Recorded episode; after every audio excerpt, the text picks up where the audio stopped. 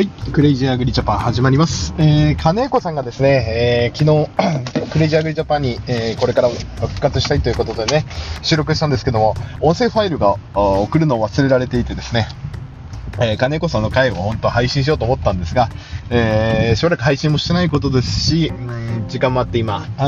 いちごの育苗ハウスまでの移動時間ね、えー10分、15分少々ね、えーの車の中から、ちょっと配信したいなと思っております。えーいろいろ思うこともあったんですけども、もうクリーチャーグリージャパンをお聞きの皆様はですね、何か目的を持ってか、えー盲信的に、えーガス屋のざり言をですね、信じて聞いてくださってる、稀有なファン層だと思いますので、えーそういった方々のね、えーためになるようなことをね、えお伝えしていきたいと思います。えーもしコロナ禍で、えー全農関係、もしくは全農の子会社のところに、えーはいえーお仕事なされている方でしたら、えー今、ゼノベーションですか、えーなんか、あ社内ベンチャーみたいなあ制度でですね、3人1組で応募すれば、あ採用されればもしかしたら、えー予算が出てね、そういうプロジェクトチームが組まれるかもしれませんので、えー応募してもらいたい案件がいくつかありますので、そのことを語っていきたいの、あ僕あとガス屋の、ガス屋はね、もう個人的にね、あのーもう、ゲアした人間ですのでね、えー私のアイデアがね、実現されたい、いいなと思ってる希望込みでやってます。でも、去年ね、クラウドファンディングで中国のラジコン草切り輸入した時にね、あもう行ったことがね、本当に、えー今年になって、えー えー久保田のラジコン草刈り機がこけたのか、あヤフオクで70万で投げ売りされてた、ほぼ新品のやつもありましたけども、オーレックがね、120万円ぐらいで、えーキャタピラのね、えーもちろん中国製なんかよりね、よっぽど性能のいいの出してくれたんで、少し、えー中身が変わってきた、日本の中身も変わってきたのかなと思っております。IHI もね、えーハンマーナイフモア型のラジコン草刈り出したり、ちょっと世の中変わってきてるなっていうのを思うので、えー三島由紀夫先生の言葉じゃないけども、言霊がね、えーこの農業界を回って、えー少しでもより良い農村になるように、えー言霊が回ってくれたのかな、なんて思ってる次第であります。まあ、あとはあのクラブハウスの方でね、スリランカのあの破綻とスリランカの有機農業政策が半年で転換した去年ね、あったので、えーそのことについてのお会をクレイジーアグリジャパンのクラブハウスの部屋でやってほしいという、えーリクエストもありましたので、えー私もね、スリランカのその、ぶっちゃけ、えースリランカについてもね、えー VIP の家族六本木とかね、銀座とか、あまあ、いろいろご接待した経験もあるし、本当に政権の近い家族をね、アテンドしたこともあるし、えー現に、えーもう閣僚辞めちゃったかな？もう閣僚の一人とも、家族も知ってるし、うん、だったけど、まあ、スリランカについてはね、その有機農業政策に至る経緯も、またそれに飛びついた周りの、まあ、話せないこともあるんですけども、まあ、そういったこともそ話せる限りね、クラブハウスでやっていけ、で、やって、クラブポッドキャストで配信したいなと思っております。あと、あそうですね、えーまあ、今日の話はそこ、スリランカの話はしないんですけども、えーあと、最近ツイッターに上げてるあ方でね、なん群馬ちゃんとね、その、群馬ちゃんが株買うのにどこがいいかななんて話してた時に、三菱ケミカルと、あの、東建コーポレーションという話をしたんですけども、よくね、なんで東建コーポレーション、今、1200、300円上がったのかな、7200円の時に、まあ、あれだったんですけど、なんで東建コーポレーション、ね、上がるって確信を持ってたのかっていう質問がね、結構、あ DM でも、あと、まあ、ね、お話ししてる人からでも来るので、えーそのネタバレをした後にこの世の中でちょっと変えてもらいたいなって、もしくは全農の関係の方々はこれで社内ベンチャー立ち上げてほしいななんて思ってることをお話ししたいと思います。えーまず、東建コーポレーションと三菱ケミカルに、えー注目した理由は、やはり株式に対するですね、資産運用、日本人がね、NISA とかでも、えー飛びついているようにですね、流行ってきているのと、インフレにはやはり不動産と株式が、インフレには、あ預金置いとくよりね、えー強い資産でありますから、えー、そのことについての、はい、まずその前提条件がある上でお話しするんですけども、まず上がった東建コーポレーションは私が注目した時点では、決算の内容がアナリストの予想より悪かった。円安で原材料が上がるのが悪かったっていうのがあって、東証一部、今、東証プライムって言うんですけど、東証一部で、昔の言い方になっちゃいますけども、東証一部で、えーその日の1日の値下がりランキングで一番下を、あの、一番上を値下がりしたランキングの上位だったんですね。1000円くらいか下がったんですかね、1日で。でも、えー、決算内容を見ても、利益は出てるんですよ。で、配当もそこそこ出してると。で、これ、ウクライナの前、円安がこんな急激始まる前は、まあ、1万円、1万円弱の株価をつけてたと。で、配当利回りもいいと。で、えー、東建コーポレーションっていうのは、主要取引銀行を見てもらうと分かるんですけど、愛知県か、もともと今は全国規模ですけども、やはり愛知県の方に、えー、ファンド、あのー、ファイナンス企業も置いて子会社も置いているので、やはり愛知県から出てきた企業だと推測されるんです。私、東海の歴史調べてないんですけども、多分、取引銀行と、まあ、金会社が置いてある状況を見ると、まあ、愛知県内の、まあ、不動産に強いのかなと。あと、賃貸事業も、まあ、こまあ、この円安の中で経済費が上がってる中の好調だということで、えー、でもあったんですなぜ愛知県に、最初愛知県の不動産とかディベロッパー業者の上場企業とかないかなって調べたんですけど、なぜ愛知県に注目したかっていうと、円安でトヨタの利益が6000億、7000億と、評価、評価がね、えー、ドルで稼い、外貨で稼いだお金の評価がだいぶ高くなっていたので、もしかしたら日本企業初の経常、経常、経常、経常でね、あのー、もしかしたら3兆円日本初で行くんじゃないかって言われてるぐらいなので、なのでトヨタが景気が良くなれば、愛知県の経済圏に及ぼす、えー、影響は大かなと思ったのと、インフレが始まるのと、インフレが始まりだって予測すれば皆さん不動産に投資するでしょうし、愛知県の経済が良くなれば、その愛知県の、えー、基盤が置いてある不動産、もしくはディベロッパー、えー、賃貸業者、まあそういう開発業者系が上がるんじゃないかなと思ってたんですね。もしかしたら住宅着工数も愛知県で上がるかもしれないし、愛知浜松県内でですね。なので、えー、そこで、えまず愛知県で絞って、時に、えー、東証をチェックしていたらですね、えー、たまたま一番値下がりしたのが東建コーポレーションと出てきて、で、東建コーポレーションの主要取引を見たら愛知銀行とかですね、えー、愛知の方の銀金融機関が出てきた。もちろん三井とか三菱ついてますけども、あの、出てきたら、これはきっと愛知に強いんだなと。もともと愛知出身の、やっぱ地元がやっぱりそこから発展してきたんだなっていう推測がされましたので、また、決算内容ね、そんな大赤字をしてるわけではないので、で、配当も考えると、東建コーポレーションという選択で、まあ、リスナーさんにも勧めたんですけど、何人かにはね。で、三菱ケミカルに至っては、私はもう、あの頃、今139、8、えー、今、1ドル138円、139円ラインに行っちゃったんですけども、140見えてきちゃったんです。けど、136円の時点でもしかしたら1回円安が止まるんじゃないかなと思ってですね、えー、そうすると三菱ケミカルのような総合化学メーカーでね、1回、あの、配当もですね、年間15円、中間15円、期末配当15円でね、えー、利回りもいいと思ったので、もしね、えー、700数十円ぐらいの時で、配当利回りが年間3、1年持ってれば30円だったら、えー、年3%ぐらいの利回りになりますので、えー、やはり他の一般の投資家とか一般の人が株買うときにそういった安定銘柄というのは評価されるんじゃないのかなと。また、円高に少しでも向けばその分、業績が、圧迫されな、円安によっての圧迫が軽減されるので、期待値で株価が上がるんじゃないのかと、えー、ダブルでね、もし下がったとしても、持ってて、えー、定期預金に入れるより配当がいいということで、まあ、あとりあえず短期間でね、えー、短期間というか、中長期でですね、持つなら水菱ケミカルなかなということで、まあ、リスナーさん何人かやったんですけども、まあ、東建コーポレーションの方を買った方はね、えー、かなりお礼の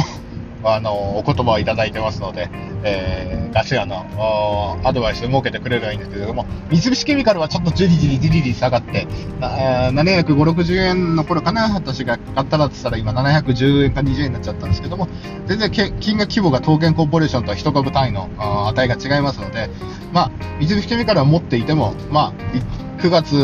末に持ってれば、権利がね、15円配当になりますので、まあ、そんなに大きく損はないかなと。まあ、よ、トータルでの、あの、キャピタルゲインで考えたらあれですけども、まあ、そういうインカム、あの、配当でね、の収入を考えれば、えー、全然損してないところでありますね。えー、ということで、まあ、株の、その、から、からくりというか、えー、そういう株を 買いに至った背景というのはそういう思考回路で、えー、買ったわけでございます。えーと、あと、えー、最近ですね、その、Facebook でたまたまね、シェアしてる方がいたん。ですけど、全農イノベーションですか多分職員の方に募集してる、やつがあったん。ですけども、あのまあ、全農さん。とね、資材費低減研究会でトラクター2台ね、やらせてもらったりとか、肥料とかの銘柄集約、あと、農薬のね、その、宮い手企画っていうのもあったん。ですけども、あの多分もう何年目かに入ったかな、まあ、メンバーも変わってきて、多分、えー、最初のようなその小泉さんに言われてた頃ぐらいの全農の、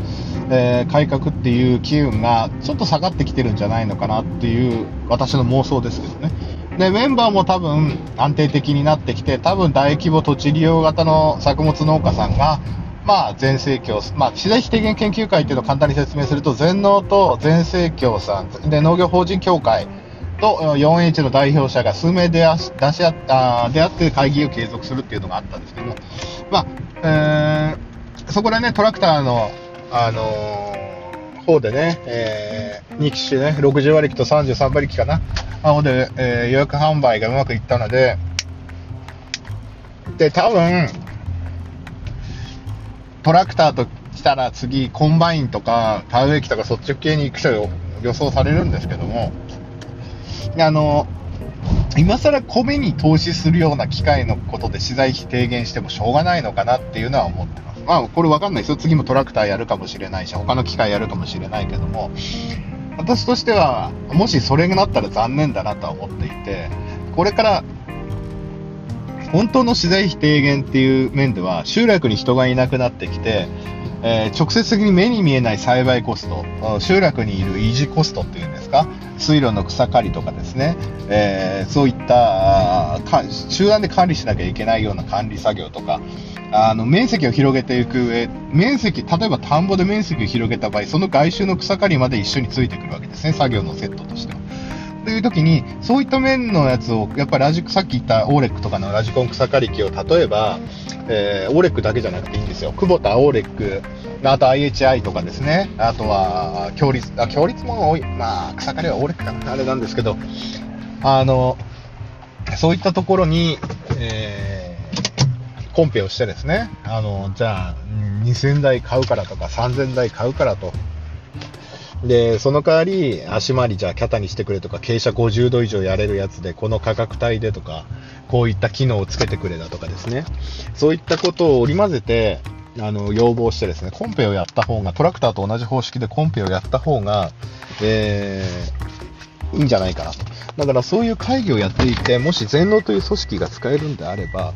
えー、やはりこの日本の農村の作業性をどうやっていこうかっていうなんて言ったらいいんですか、誘導じゃないけど、道を少し指し示す必要があるんじゃないのかなと考えるし、住宅地に近い横のハウスに到着してた なので、例えばラジコン草刈り機のコンペをやるだとかですね、それこそ今こんだけガソリンが上がっているんだったら、電気軽自動車、もしくはもう販売している、出光が出資している、えー、モビリティも販売されてますし、補助金も出るし、まあ、他の大手メーカーもね、経営自動車の電気 EV の車も出すだろうし、なぜだったら例えば、えー、電気自動車の貨物、もちろん四駆とかね、そういうハイスペックを最初求めないでですね、えー、集落とか直売所行き来してるモビリティが電気になるだけで、だいぶ農家さんの年間の能力あの燃料代っていうのは軽減されると思うんですね。で、えー、農協スタンドというインフラを全農はも全農というか、まあ、単協が持ってるんですけどもネットワークで持っていてもう例えばそこで EV になってしまったらあのガソリンのとか燃料のですね販売のあの利材は取れないかもしれないけどもそこでその各農協が持っているマシーネとかそのマシーネというかその、えー、農機具販売修理を請け負っているところにそういったモビリティの修理技術のノウハウまで習得させればあのそっちのメンテナンスの方でも取れるし、また急速充電器をスタンドに整備すればですね、一般車、一般の利用も増えるだろうし、やはり電気自動車の急速充電っていうのは、まあ、無料の場合はいいんですけども、有料のところはやはり、えー、まだまだカードの持ってなかったらダメだとか、ハードルが高いですね。クレジットカードもデビット使えないし、本当のクレジットカードのあの対応してるやつしか使えないんで、コンビニの急速充電器とかは。だからそこを、意思として、あのじゃあこれからあの全農全農さんとかですねその農協協同組合はこうやって炭素クレ炭素をねあのクレジット化してですね、まあまあ、その二酸化炭素の排出量をどこかの企業に転売してもいいだろうし、えー、その分をですね、え炭素クレジットとして国がねそういう制度化したときにそういう補助金の当てにしてもいいだろうしだからせっかく持ってる、ね、農協スタンド農村に持ってるインフラまあ、正組合だけじゃなくて準組合にも、ね、利用を活用して電電気モビリティ、EV のモビリティ、もしくはトヨタと組んで水素のモビリティ、水素の補給基地としての受け皿、今の本当に元請け会社からね、えー、天玉、あのー、燃料の玉を買ってそれを回してるんじゃなくて、電気であったり水素であったりすれば、あのそのスタンドのネットワークっていうのはすごい、えー、販売力を持つと思うんですね。また農家もえー、EV の補助金付きでですね、あのー、もしガソリン代の方がね、え、気になるって農家結構多いと思うので、え200万円でも例えばそういう EV の補助金が出てね安く買えたりとか全農さんで例えば全農とかトラクターの方式のように5000台とか1万台やれば200万円の車両でしてる。1万台で20億円。200億か。200億円規模のなるわけですよ。でそれそれでだいぶあさすが全能だなとかなるわけですよね。なので、私としてはですね、3人、それぐらいの気概を持った職員さんにそういう提案をしていただきたいというのが、えー、もう日本の農業を動かすにはやっぱりね、え農協さんや全農さんの力というのはすごい大きいので、そういうところをやろうと思う、ね、えー、人がこの数年出てこなかったっていうのは不思議なぐらいで、まあいろいろな権利構造もあるんでしょうけども、なぜそういう考えに至らないのかななんて思って、まあ、メーカーもね本当にやるんだったら実弾とにして本当にあのどっかのうんその まあ私闇の人間なんでね私だったら本当に職員3人抱き込んで1人1000万ずつ配ったって3000万ですよ。なのでこれで EV のモビリティを全国の農家に導入したいっていう動きをね、まあ、裏でやってもう決まれば100億200億の商売ですから俺だったらそれぐらいやるな。お前もしうちと繋がってんのバレてねクビになってもうちで一生面倒見てやるようなぐらいのことを言ってね。日本の農業を変えようじゃないかって職員抱き込むぐらいのことをやってもらいたいですね、まあ、そういう営業をやってくれるベンチャーがいるかどうか、まあ、大手企業をやるのかどうかわからないですけども、まあ、現実にトラクターで2000台、3000台売ったわけですから。あの60馬力も2000台売った2000台近く2000台ぐらい売ったんじゃないかな3年4年で。あのヤンマーでね。であのクボタの33馬力だってね売ったんだから。本当に50億、60億じゃなくて今度車両ですからね。今度100億、200億の話になってくる。全国の農家がトラクターとかコンバインとかそういう以上に絶対車っていうのは移動手段で地方で絶対重宝される。学校の送り迎えから、えー、直売所の毎日の、えー、納品と回収それだけだってガソリン食うわけですよ。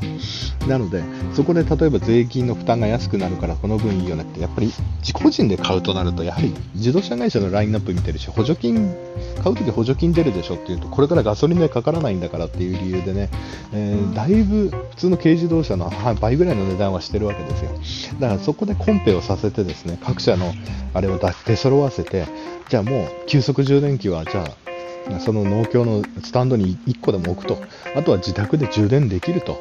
園芸農家だったら補助に行けば電気もあるし何時間も車置いとくわけですから家だって充電できるし。下手したらね本当にそういったことが活用できるかもしれない。だからこういったまだまだね本当に商売になることが転がってて農家のためになることが転がってるのにやらないっていうのは私は本当にやってもらいたい。本当に高学歴の人たちがね中央会とか全農に、まあ、今中央会って言わないかもしれないけど言ってるのになんでそういうアイデアが出てこないのかなっていうのは本当に役所化してきてるんじゃないかなと思ってる次第です。まあ私がね全然農協利用しない部外者なんで言うことじゃないしもう41の役員も県の会長やってすごろくで言うと上がりだし41にも関わるわけじゃないしもう多分もう全農の会議に行くこともないでしょうけどそういった考えをする人がいないっていうのも不思議でしょうがない。だからトヨタだってじゃあそれならじゃあ農家さんのモビリティ水素でやりましょうとかっていうのも出てこないのもおかしいしまあ、水素本当に広げたいな、EV と両立てでするんだったら。でもスタンド自体は両方に使えるわけですよ。水素の補給基地にしたっていいし急速充電器を置いて EV の基地にしたっていいし整備にしたっていいし。農機具の整備だけじゃなくて、まあ、もっとそういうトータルサービスをしてもいいんじゃないかな。と、まあ、独禁法の絡みでね地域のその自動車屋さんの仕事を奪っちゃうとかってなるとやはりその適用除外を受けている金合もあってね地域の経済にねちょっとうまいのちょっとそこをやりすぎだよってなっちゃう金合もあるかもしれないけどももう今環境のためだって言えば誰も文句言えないんじゃないかなと。思う少々罰金払ったって構わないんじゃないかなと。また農林中金がそういうところに先回りして投資をしといて我々がそこのモビリティを買うことによってそのベンチャーとか大手企業が利益を上向きになってですねでそれを投資してた農林中金が利益を取ってくれればうちらだってウハウハなわけですよ。我々から集めたお金をね、えー、環境が集めたお金を運用して環境にそれが戻ってくればいいわけですから。なのでそういったことをもうちょっとやってもらいたいな。確かに農林中金もポケマルにだ、ね、最後出資全農も出資してあれでしょうけども。やはりもうそういったところの農家のモビリティについてもちょっと出資先として、ね、どんどん投資してもらいたいなって思うところではありますね。せっかく、ね、ウォール街でも有名なあ投資 投資集団となってるわけでございますから。でなんて思ったり次第でございます。まあ、えー、私はどちらかというと田んぼのドローンよりもうん、土地利用への投資っていうのよりも、やはり全体的な投資とかインフラ整備をするという面で、えー、ぜひとも、もしこれを聞いてるね、41の、あのー、関係の方、もし会議に出てたらそういうことを言ってみて、まあ、あともっと、あと地域で地元で農協利用してるならどんどんそういうこと言ったらいいんじゃないですかね。あのー、環境でどこかで、先進的な動きをすれば、じゃあう、ちはもう電気のモビリティじゃみんなで何十台もリースにするから農協から貸し出すからみんなを使ってくれよと。月2万円ぐらいでいいよってなればもっともっと使われるんじゃないかなと思うんですよね。ね、本当、全日本全国の全体で動けば JA 三井リース使ったっていいだろうし全農でね本当に何千台って買うよって言ったらだいぶは値引きになるだろうしね。本当に。スワレのサンバでねみんな使ってただろうけど今度はじゃあどこかの電気自動車のモビリティだってなったらすごい台数出るわけですよ。で農家がどんどん使って生産コストが下がって車両価格が下がってくれば環境の営業自動車だってみんな電気に切り替えたっていいわけで。なので、えー、そういったことをねこう、まあ、別にこれ私がねあの今回たまたま Facebook でそういうえー、社内で募集して、社内じゃない、全農が募集してるポスターをね、シェアしてる方がいたので、外部からはね、意見言えないんでしょうけども、もしこの放送を聞いてるそういう関係の人がいたらこういう発展性もあるんじゃないかなっていうことでね思ってもらいたいと思います。えー、ガス屋はね、えー、この間 BSF さんの本社に行ってきて、えー、久しぶりにザル病のね、あれを見てきたんですけど、なんか、私そういうマッピングのやつってちょっと触って終わっちゃうんですよね。あのー、